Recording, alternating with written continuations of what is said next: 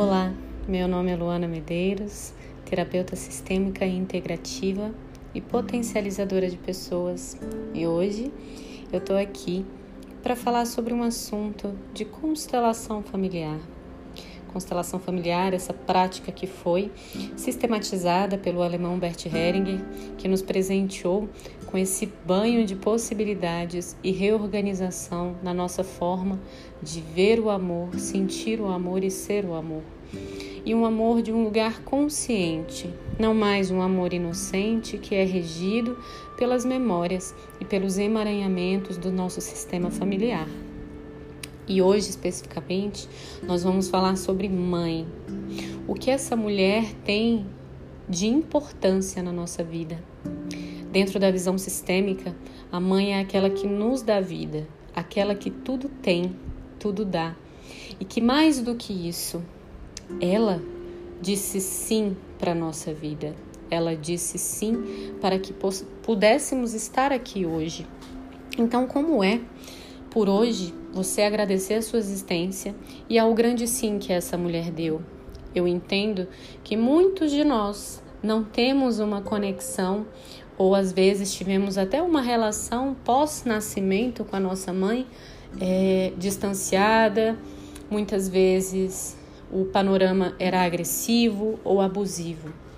Mas hoje eu quero trazer cada um de vocês para a essência da vida, ao sim, ao lugar anterior a tudo isso, a todos os acontecimentos, para que a gente possa sim se conectar com esse espaço de profundidade, de vida que habita quando o espermatozoide e o óvulo se fecundaram.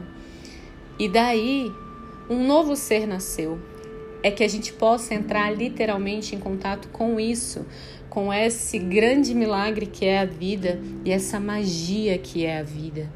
E sim, se nossa mãe disse sim para nos carregar durante nove meses, nós podemos voltar a esse espaço para poder nos reconectar, nutrir e reestabelecer. Nós só nos nutrimos na fonte se não entrarmos profundamente dentro de nós, esse lugar de, de desnutrição, ele vai se apresentando de muitas formas. E sabe, gente, o quanto é importante ao longo dessa caminhada com a constelação aprender a caminhar humildemente. Aprender que